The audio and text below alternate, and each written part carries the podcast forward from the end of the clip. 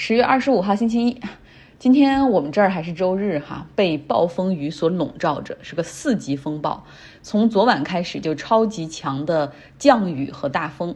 旧金山湾区的北部地区，像 Sonoma、Napa 那边一些低地市临近河边、西边的居民，有的被通知要撤离哈，因为开始有洪水泛滥的风险。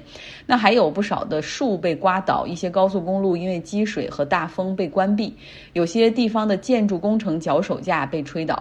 那我们这边是大雨哈，但是这个降雨的这个云团吹到了内陆高山地区，就变成了降雪。像太浩湖地区，还有西恩内华达山脉那边也已经开始降雪了哈。风雨交加哈，大家知道那个大的程度会让我觉得噪音都很大，很吵。我知道一一直有人在国外生活，呃，不管是留学呀，和后面工作，最后选择回国，有一个很很重要的原因就是说在国外太无聊了。嗯，大家也听过那句话，就什么好山好水好寂寞。今天我头一次会感觉到有一点无聊和寂寞，因为天气太差了，是没有办法长时间出门的。呃，不过我还是去了一趟苹果商店，一个朋友要去买那个就是 iPhone 十三，然后我们就去了一下，结果被告知说没有货，要在网上进行预约，到十二月份才能够到货。然后当时我和店员就互相看了一眼，点点头说明白。Supply chain。今天虽然下这么大雨，但是苹果商店里还是满满的哈，不是旧金山的苹果商店，就是在我们 Berkeley 这边，人还是很多，说明节日季马上就要到了，那种消费的欲望是无法被糟糕的天气所遏制的。然后你看我去的那那个街上面有很多吃饭的地方，因为今天户外都没有办法开嘛，所以大家都排队还等着要去进室内吃饭。然后我想说，哦，美国人的消费的热情是我们想象不到的。那关于消费，我再多说两句，《纽约时报》专栏作家、诺贝尔经济学奖的得主克鲁格曼周末发表了一篇文章，哈，讲我们国家的经济的一个文章。他呢自己说，他在二零一三年的时候做了一次预测，哈，但是那次预测翻车了。当时他就是说，这个中国经济的高增速是不可持续的，会有跟很多经济学家预测是一样，哈，认为可能会有硬着陆的风险，但是没有发生。不过他现在又说哈，这个问题很可能真的要来了，呃，说这个经济模式的转型，我们一直希望去拉动内需，呃，消费确实在这些年有些增加，但是除了花在购买房子上的这种消费之外，其他的增量都是非常有限。中国居民的存储占 GDP 的比重还是高达百分之四十，而这一数字在美国只有百分之十九。然后另外他还说，因为在过去这些年，就是居民的支出大部分流入房地产市场，其实这也是一个有风险的哈，会形成市场的泡沫。啊，继续说无聊这个问题。北美有一个华人论坛叫一一亩三分地，就是很多是留学生过来，然后后来他们做了码农，就一直留在这个论坛上，那种 BBS 的版本。然后上面他们会交流一些留学签证啊，什么呃求职啊，然后生活呀，甚至交友找对象，然后还有一些码农在上面倾吐心声。因为我在这边不认识什么中国朋友，所以我有时候会在那个上面去看一下，就是我们这些第一代的这种华人在这儿的生活的情况。他们大部分的感觉就是工作不忙，也没什么压力，有太多时间属于自己，就会感觉到无聊和寂寞，想念国内的生活。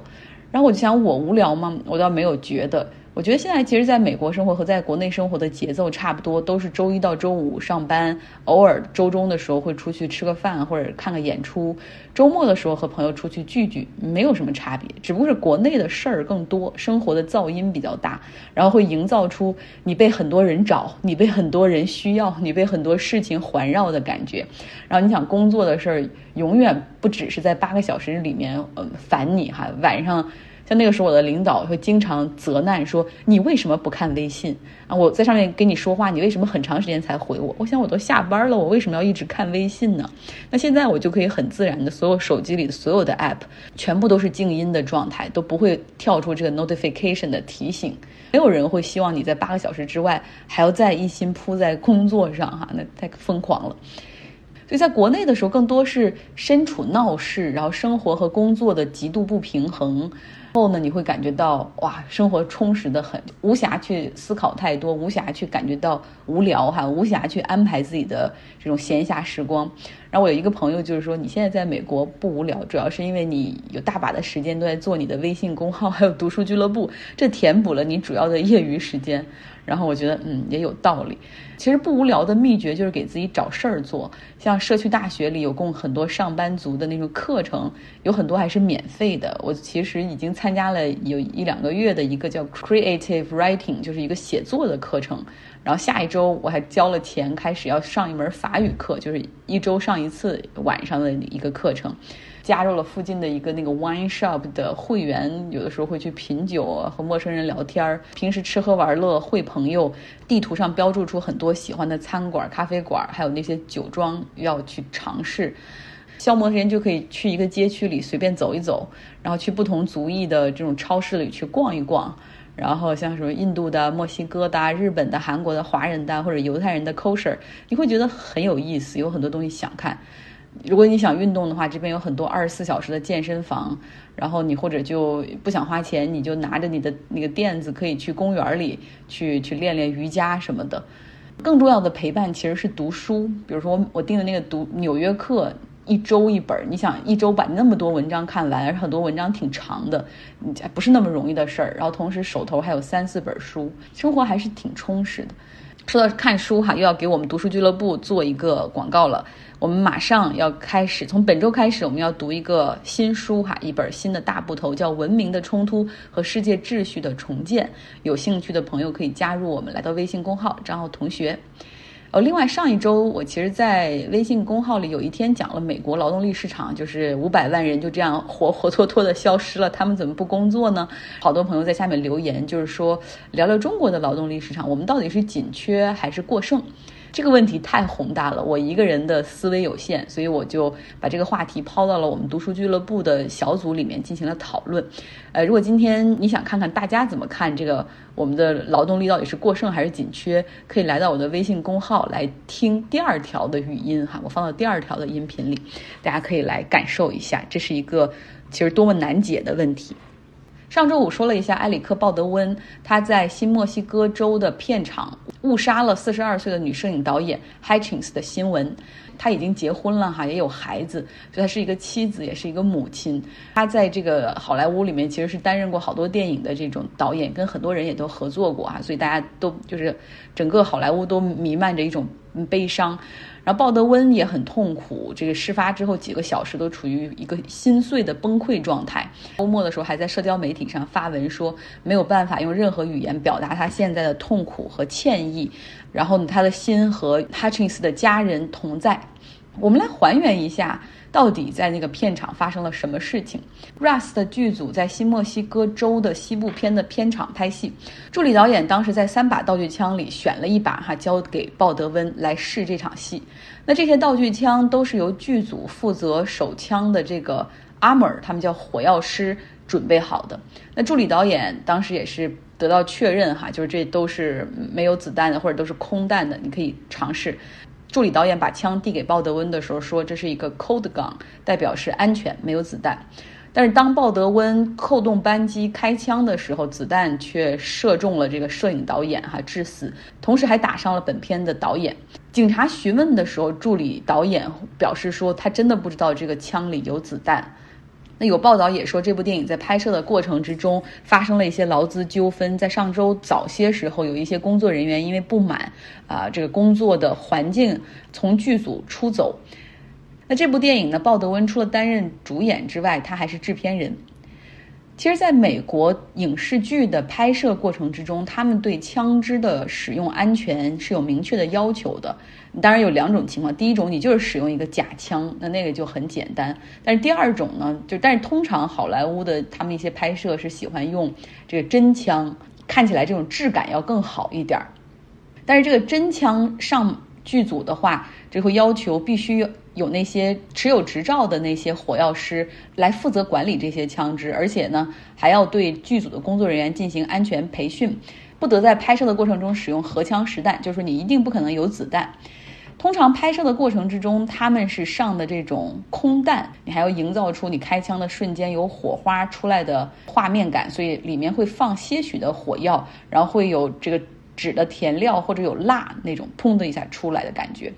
那所以说，在片场拍戏的时候，经常发生的。呃，这种跟枪有关的事故呢，是扣动扳机的时候，这个火掉下来的，伤到演员的手哈。在这个好莱坞历史上，确实也出现过在片场所谓道具枪哈致死的事件。像李小龙的儿子李国豪，在一九九三年拍摄电影《乌鸦》的时候，当时和同组的那个演员要上演一场打戏，里面有这种枪战的部分。让人意想不到的是，在这场就是枪战戏中，李国豪却中枪而死。我又去查了一下，就大家中间其实有很多阴谋论，认为是有些黑道故意要杀他什么之类的，这种还倒是真没看到啊。但是情况是，当时这把枪上的子弹是空弹，但是这个枪是有点问题的，在上一发子弹就是发射出去之后，还有一些残留的这种配件留在这个枪管之中。当这个剧组哈在现场拍摄的时候，虽然是用的空弹。扣动扳机的时候，他他把上一发子弹的剩余部分也发射出来，所以当时当这个枪声响了之后，这个李国豪应声倒下，后来就没有站起来。导演喊咔，呃，但是他也没站起来。后来工作人员赶紧上前去看哈，就是发现他怎么是一个昏迷的状态。他的身上并没有明显的出血哈，但是剧组就开始观测他的脉搏，在两三分钟之后急速下降，随后赶快送到医院去抢救，呃，但是无效哈，很遗憾，这个二十八岁的年轻生命就此终结。那鲍德温的这一次，大家不知道具体是一个什么样的情况哈，到底是这里有子弹，还是说上一发子弹的残留？是管理手枪的这个火药师没有把它换成空弹吗？还是怎么样？还需要进一步的等待警方的调查。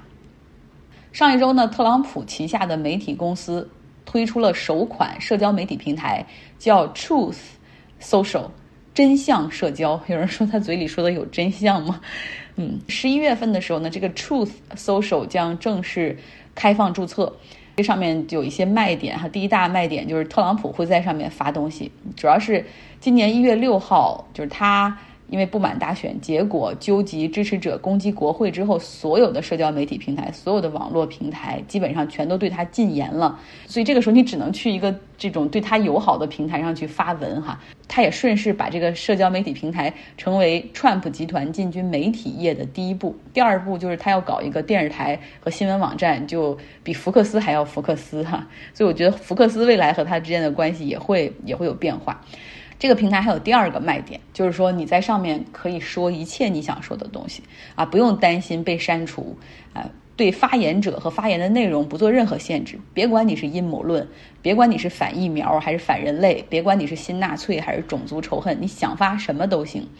这就牵出一个很有趣的话题。我们知道权利哈，这个美国宪法第一修正案赋予言论自由权，也就是说捍卫一个人说话的权利。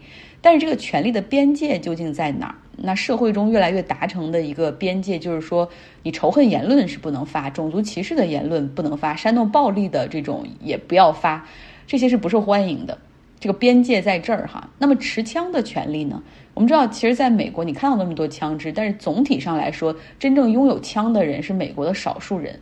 那在大部分人都。疾呼说要控枪的同时，那这些拥护枪支的少部分人却喊说：“别来啊，别来！有宪法保护我们的。如果你们现在要搞我们，限制我们的持枪权，你们这就是在失多数人的保证。”这就牵出一个很有意思的话题：究竟个人权利的边界应该在哪儿？他们无限的强调个人权利的同时，是不是会对这个社会造成撕裂和危害？这是 Robert 本周要给我们带来的这个系列哈，《纽约客》的一篇文章，叫做《Gun and Butter》。枪炮和黄油。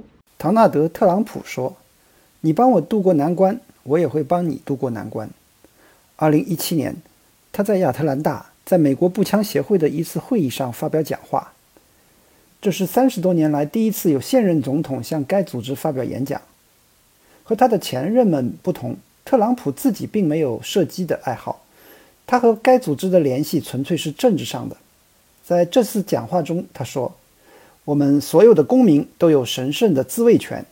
作为你们的总统，我永远不会侵犯人民持有和携带武器的权利，永远不会。美国全国步枪协会，又叫 NRA，已经花费了几十年的时间来教政客们这样说话。该组织成立于1871年，一开始是一个非政府的培训机构。它先是变成了一个业余爱好者的俱乐部，后来又转变成一个政治宣传团体。到了21世纪初，它已经与保守运动和共和党几乎没有任何区别。在一个党派纷争的国家，神圣的自卫权变成了又一个党派的问题。政治学家们花费了数年时间，试图弄清楚。全国步枪协会的权利是造成这一演变的原因，还是这个演变带来的结果？特朗普发表那个讲话四年之后，该组织和前总统的影响都大大削弱了，至少目前是这样。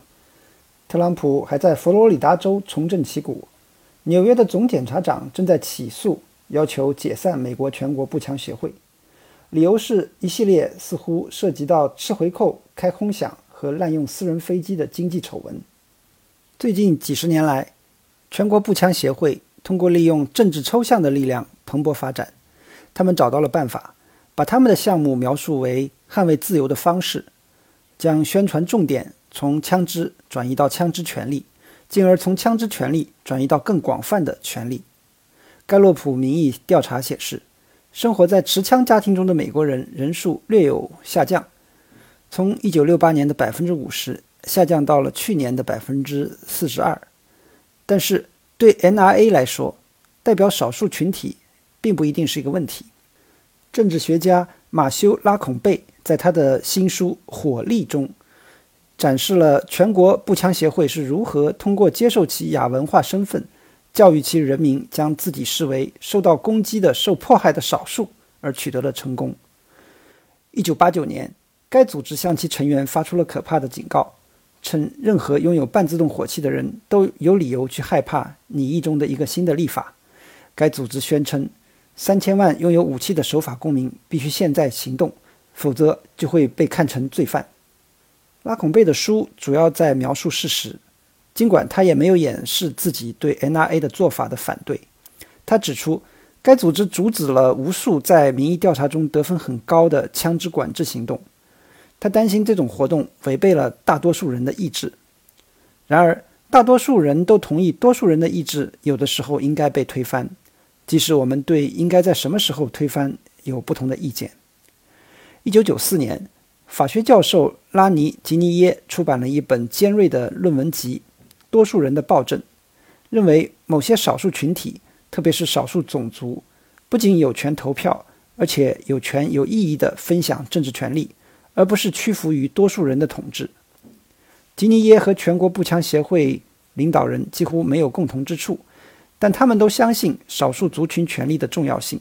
特别是自六十年代以来，各种各样的倡导者都学会了将承认其公民权利的要求作为行动纲领。一九九三年，全国有色人种保护协会主席鲁伯特·理查森。在一次具有里程碑意义的同性恋权利集会上发表演讲时说：“只要你们的自由权被剥夺，我们的自由权也就不安全。”一个基督教活动家团体则用类似的语言告诉《纽约时报》：“这次集会是对沉默的大多数美国人的威胁。”好了，这就是今天的所有内容。希望你有一个愉快的周一。